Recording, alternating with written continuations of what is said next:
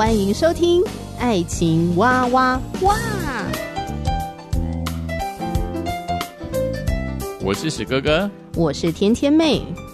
各种情感话题，挖掘深度与广度，挖出感动与温度，为其中的美好惊叹不已。哎，是惊叹还是惊悚啊？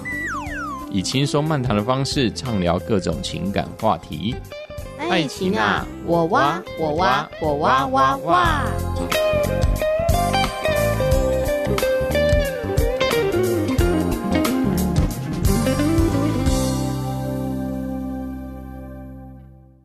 是史哥哥，我是天天妹。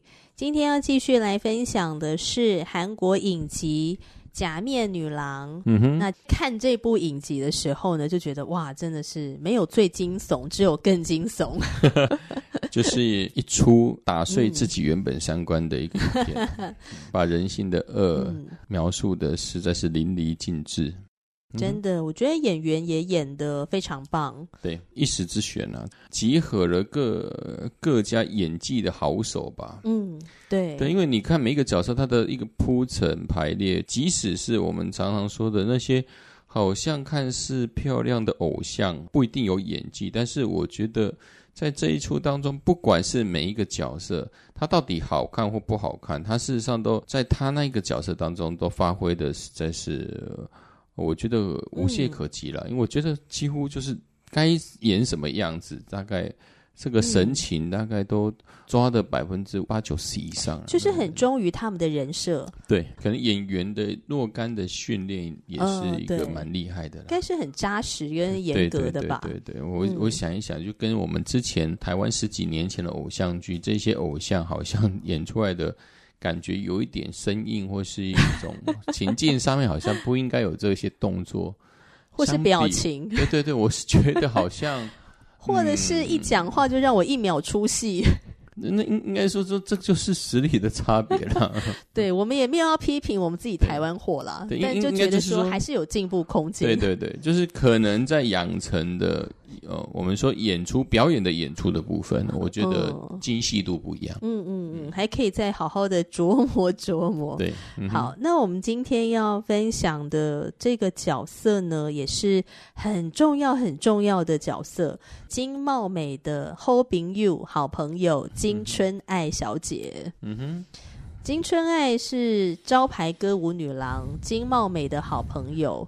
那两个人呢，在剧情当中都是整形女郎。嗯、那因为两个人算是有一点同病相怜的感觉，嗯、就是过去两个都长得不是其貌不扬，真的觉得也没有这么夸张。对，我觉得金金春案应该还好啦，我只是觉得他没有这么。嗯他们两个都是因为有容貌焦虑，嗯、然后觉得因为自己长得不好看，所以被别人排挤啊、霸凌啊、嗯、被别人欺负啊，对，嗯、所以后来他们都去整形嘛。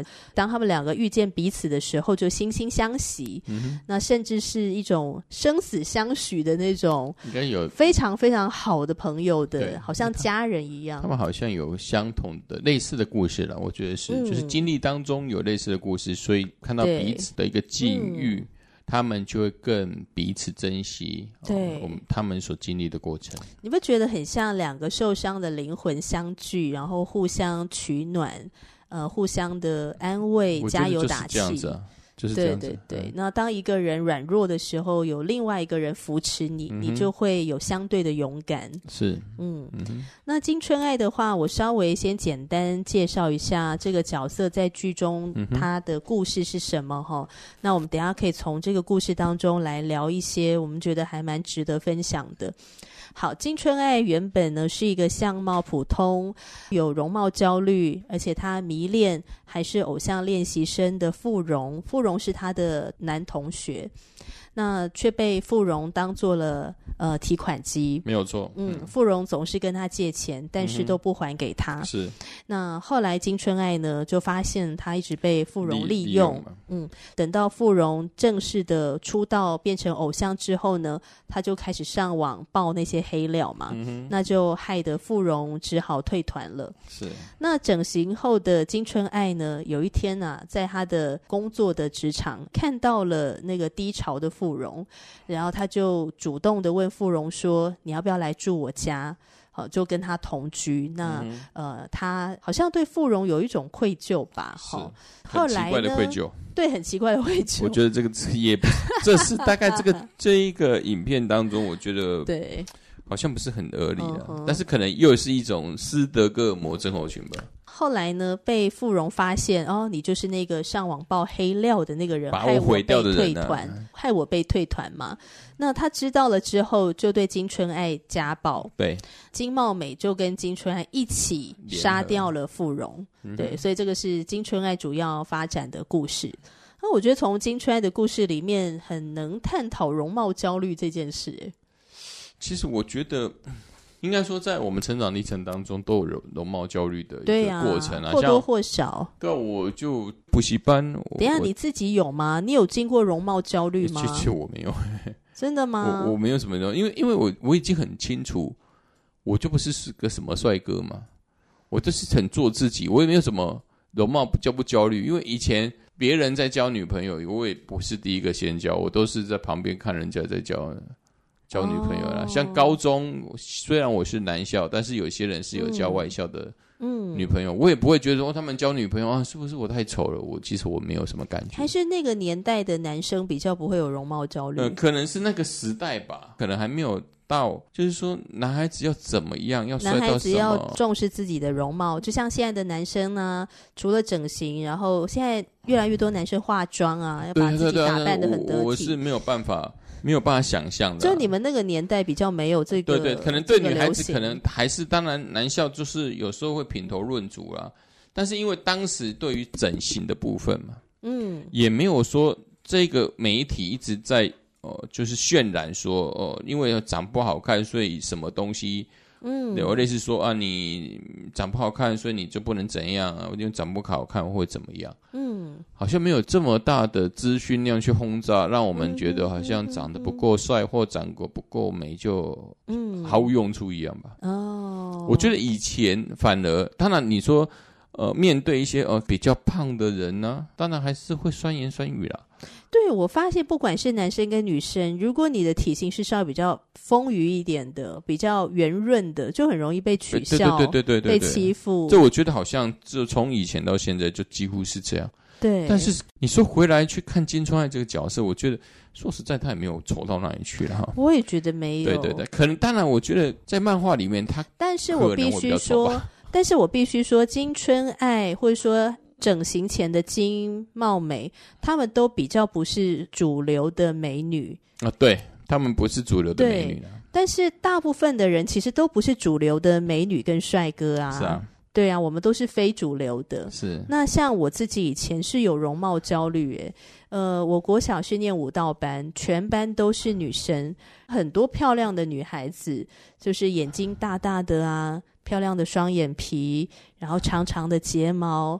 白白的皮肤，樱桃小嘴。对啊，你有樱桃小嘴，你有白白的皮肤啊，啊你还有你还有那个秀美秀美的眼睛。对啦，秀美的眼睛，谢谢你哦，就是比较小的眼睛，没错，没比较像是那种凤眼的感觉。那我是内双，嗯、对，那以前那个内双的那个眼皮还没有外翻的时候，看起来真的非常像丹凤眼。那所以 好像金 金茂美没有可能啊，就这跟韩国人没什么两样吧？嗯，总而言之，就是非主流会呃觉得哎你漂亮的那种长相，就不是非主流型的。对对对对对对。嗯，那所以就会有一种容貌焦虑啊，尤其是你又是处在一个有很多漂亮女孩子的地方，就像有一些男的，当他身边都是帅哥的时候，他也会出现容貌焦虑。就如果他的那个自信心不够的时候，没有办法健康看待自己、接纳自己的时候，就会陷入一种比较啊，跟羡慕啊，羡慕他的眼睛很漂亮，羡慕他的头发很漂亮，嗯，羡慕他的外观，哦，羡慕他的父母会带他去拍漂亮的沙龙照等等。而且女孩子之间很容易会有这样的比较，对比较，对，跟在那种背后说坏话干嘛的，嗯，对。那我觉得我那时候的容貌焦虑是来自我自己，我倒是没有听过一些耳语说会批评我的容貌什么的，没有。嗯、我觉得是我自己来的，嗯，是我自己单方面的羡慕别人，然后把自己跟别人比较，所以我自己产生的那种容貌焦虑，嗯。那金春爱的情况，她就是除了她觉得自己长得不好看，然后她在班上也是一个边缘人嘛，对，他边缘人嘛，而且她的家境可能也不太好，对，她要去外面去工作嘛，自力更生了，就是说家里没有办法给她十足的一个经济上的支持了。但是你看金春爱后来去整形，她的确变得好漂亮哦，可是她有因此变得真正有自信吗？我觉得也并没有啊。我觉得还是重点，还还是还不是在外表上面吧。我们到底内心上面的真正对自己的认知是什么？我觉得才是一个重点吧。因为我们看了这个假面女人，不管是金茂美啊、金春爱啊，似乎都显露出这这个类似的一个问题。当然，她整形之后的确被关注度了，他们受欢迎了，但是他们的内心的内在的思考。事实上，并没有脱离那一种若干状况的自卑了。我就想起以前哦，有一个购物台的一个女主持人，她自曝说自己在脸上，就光在她的鼻子哦上，她就大概整了大概二三十次。嗯，不管是微整形、微创啊，还是、嗯、还是鼻子上面的隆鼻啊，我就觉得奇怪了。事实上，你有一个好的学历。呃呃，也有一个还不错的外貌了。对，其实你已经有很不错的外貌，然后口才各方面都非常好。对，而且他那时候跟跟所有的观众，他坦诚说他都有在微整形，而且这整形的次数还不是一般的次数的时候，我们那时候其实是吓一跳，说他其实他已经已经够漂亮了，嗯，为什么还在整？而且他整到后面，我觉得怪怪的了，对，就不自然了，对，也很怪怪的，哦、对啊。我觉得他可能每整一次都觉得哪边又不满意，就又再去微整这样，对，然后就一直都不满意，对自己都不满意。所以我觉得应该这，我不认为是他们，就是说他读书读了怎么样，是他内内心。自己对自己的自我形象的关系吧。嗯，有时候这跟学历跟社经地位没有直接的关系。我觉得这个跟你会不会读书有没有一个好的工作跟学历没有关系。你看他受这么高等的教育，对，可是回到一个最基本的生命价值的问题，我到底能不能够自我接纳？嗯哼，还是一个很大的问号。是啊，嗯嗯哼。那我觉得金春爱很可惜，她去整形，我觉得 OK，你想让自己变漂亮可以啊，但是这个自我价值的建立，其实从他的这个角色里面可以看见，说整形并没有真正的来帮助到他自我价值的建立。是因为他最后为什么可以哦说她自我价值没有建立？因为他竟然对、嗯、呃那位在高中的时候同班同学的那个那个帅小帅哥嘛。那小帅哥他又去找他，那个瞬间事实上是超乎我们的想象。真的，对，因为很简单，真的，因为他已经很漂亮了嘛。因为他以前就是被这个人抛弃嘛。那你应当说，因为我们被伤害了，那当我们的容貌已经有很大的不同，我们变漂亮了，嗯，我们应该会往更好的方向，就是更好的男生吧。我们看到我们，我们觉得说啊，好像我的我的等级又提升了啊。啊，对，当然喜欢我的本来是这一位跟我始乱终弃的看似偶像，但是他品性劣爆的人，对，对啊，那你应当去选择一个更好的人啊。所以他为什么？我一直在思考，就是说，为什么他整形过过后，他已经够漂亮了，为什么还去回去找那一个以前对他始乱终弃的？我唯一可以去想到的就是，事实上他的内心是没有改变的。嗯，对，在他面前，他还是觉得自卑，所以他觉得我回去。嗯，可能我现在的罗马好像好一点了，我可以配得上你了吧？但是事实上，当有这样的想法的时候，就已经在在的显示出你自己的内心还是一样的状态，还是自卑的。没有错，不是因为你整的很好看，所以你哦啊信心爆棚哦，怎样不是？你或许在外表上是信心爆棚，嗯、但是内在，嗯，你所选择的对象，其实也就证实了你到底内内心真正的状态是什么。嗯就是在那个关键时刻，就显出了你真实的生命状态。对啊，我觉得是蛮可惜的。当我看到春爱竟然在同一个坑跳两次，我真的是大吃一惊。看到那个场景啊，那个剧情，就金春爱在那边工作嘛。那她工作，因为她是一个很漂亮的一个呃，算是女模特的那种角色，然后在一个大卖场的外面劲歌热舞表演。对，是类似那种 show girl 啦。对，那种 show girl 是有一些就是啊，类似推销。然后他在工作的时候呢，就发现，哎，崔芙蓉竟然从他前面走过去，然后满脸憔悴的那个样子，脸上都是那个络腮胡。我本来想说，他心中应该会冷笑说：“哈哈，你这个死渣男，你看吧，谁叫你当年要这样的害我，把我当提款机？你看看你现在多落魄。”我本来以为他心中会这样的想。这不是正常的反应吗？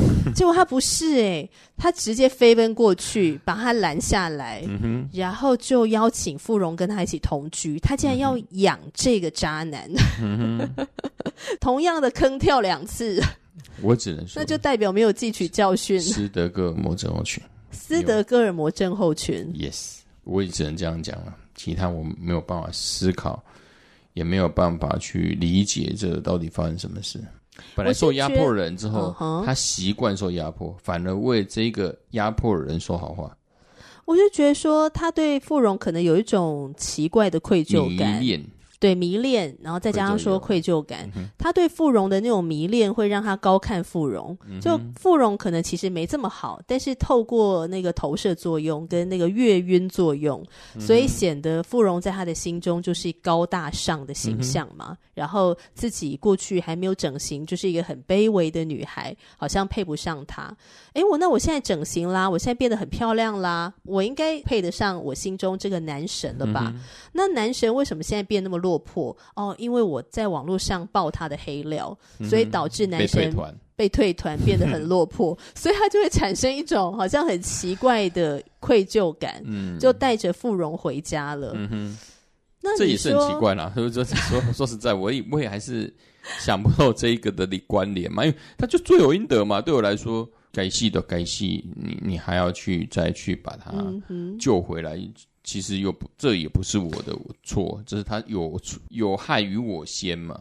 对。而且重点是他也没有救啊，那个也不是救。是啊，我觉得他可能是想着要要去一个拯救一个落魄的贵公子哦，可能是那一种很奇怪的心态吧，一种救世主情节。对，这个发生在蛮多的男女的互动当中，诶、嗯，通常听到的一种说法就是。呃，因为我觉得他很可怜，我觉得他需要我的帮助。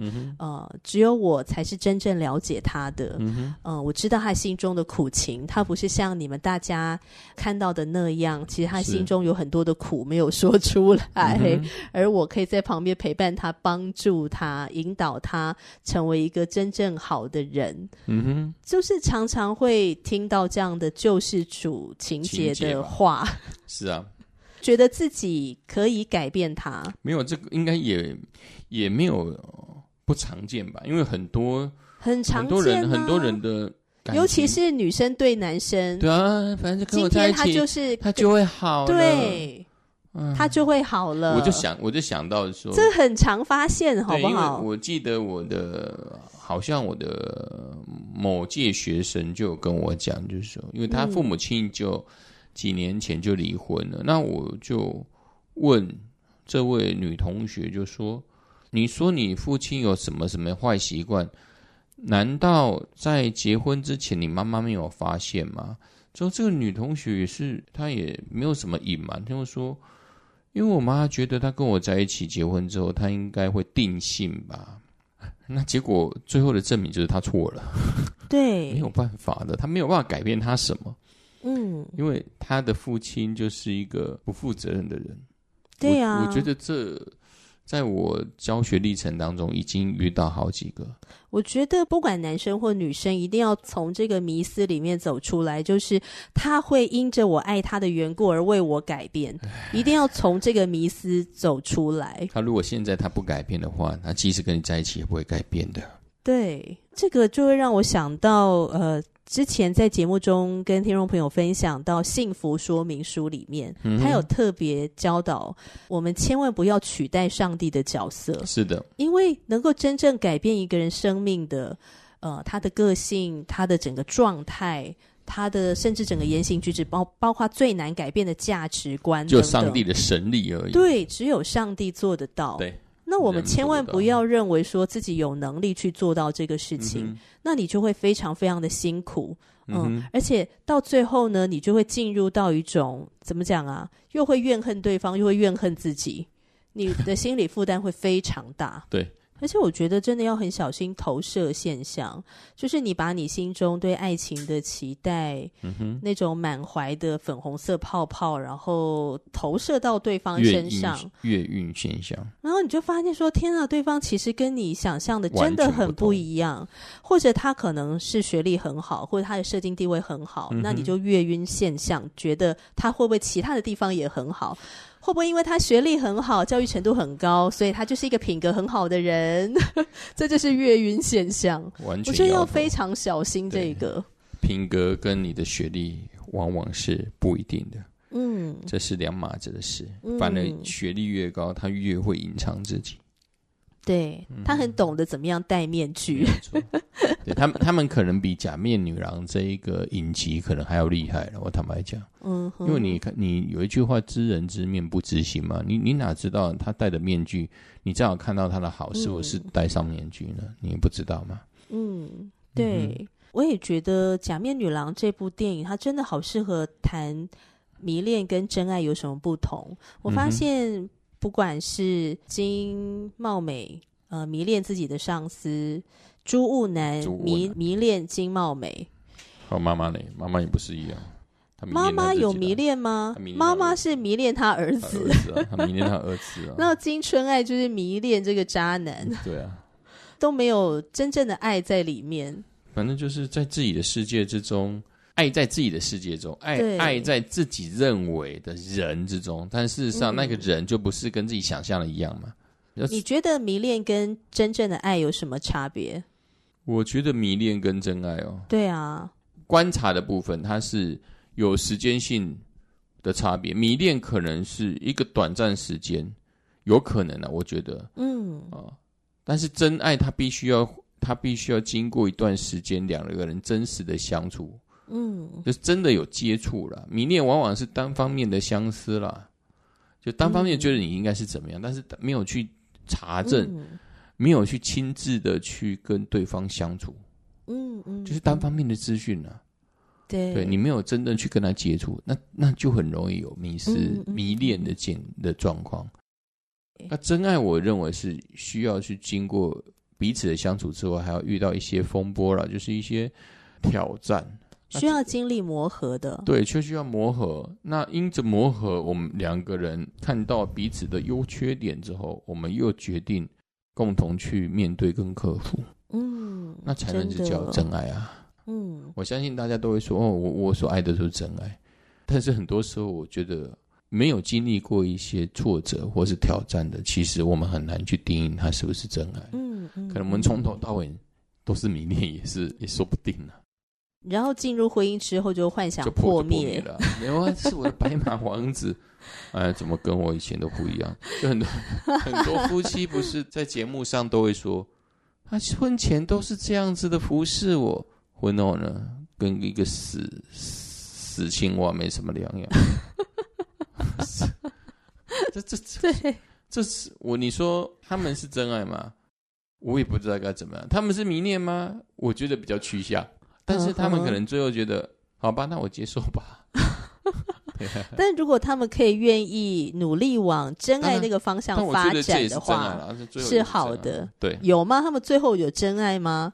还是只是一种认命，不得不在一起？这个婚姻生活还是必须过下去，而且小孩都生了。就很多人，当然以我觉得以前这样的这样人比较多吧，勉强凑合的一种状态都结婚了，所以我们就继续走下去。但是对现在的年轻人来说，可能会比较少。他们比因为自我意识是更高，通常会选择就离婚了。对对对，就干脆就嗯啊不不合适，那我们就赶快。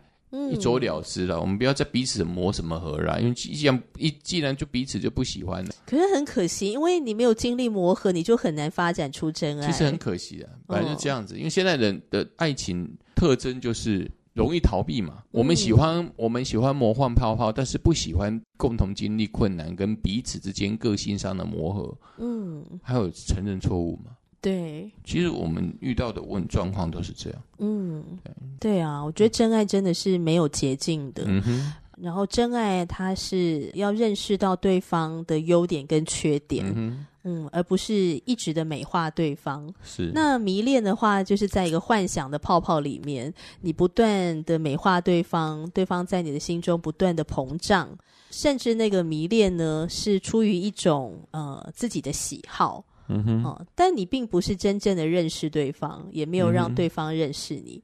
嗯、是啊，所以我曾经听过一个两性专家，他说，其实，在迷恋的阶段哦，你一个人就可以完成了，你不需要跟对方互动。对啊，迷恋就是你自己的世界啊。对对对，对啊，就像一个人就可以独自完成。对，像假面女郎，像金茂美，金茂美就是迷恋她的课长嘛。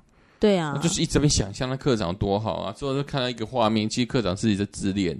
那可能基本上觉得说，哇，他怎么这么这么要求他的，呃，他的，呃，他的端庄跟仪容，但事实上呢，是他来不是，是金茂美以为课长很认真的在上班工作，哦，结果没想到是在上班的时候用软体在修他自己的肌肉，好所以看到那个画面，我们就马上笑出来啊，这这这个就是这就是典型的迷恋，因为他不知道在迷什么，事实上。事实上，这影片当中已经把那个课长的人设其实是设立的很好，就是表里不一。对，就这样。但是我们在旁边看，因为我们没有纵观全局，所以我们在自己的视野上面被限制住了。嗯，对。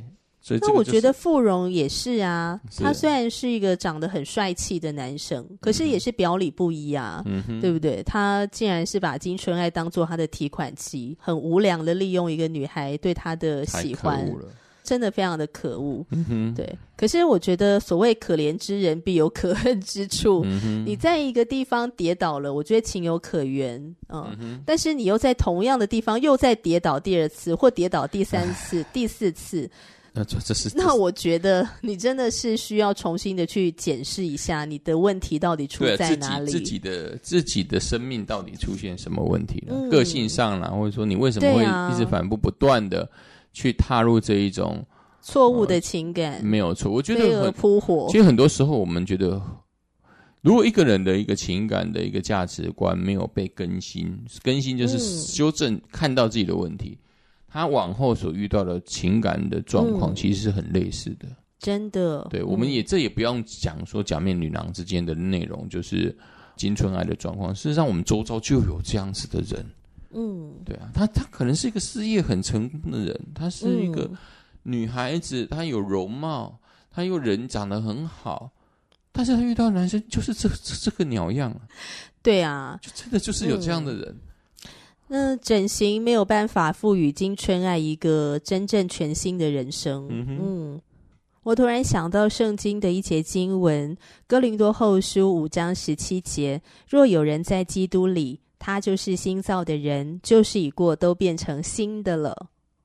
主耶稣真的是重新赋予我们一个新的生命，一个新的人生，而且他重新赋予我们看待生命、看待这个世界、看待自己跟别人的价值观。嗯哼。所以我们可以有一个新的开始。那我觉得整形并不能够真的帮助我们真正有一个新的开始。嗯、可以从金纯爱的身上就可以看到，他如果内在的生命没有去改变，那他的外貌变得漂亮，并没有真正的帮助到他。嗯、对啊，内在生命的这个改变，也不是靠我们自己。有能力去做到的，是嗯，嗯真的是创造我们生命的主，能够重新的赋予我们这个人生的意义，对，呃，以及帮助我们找到生命的价值与盼望的所在。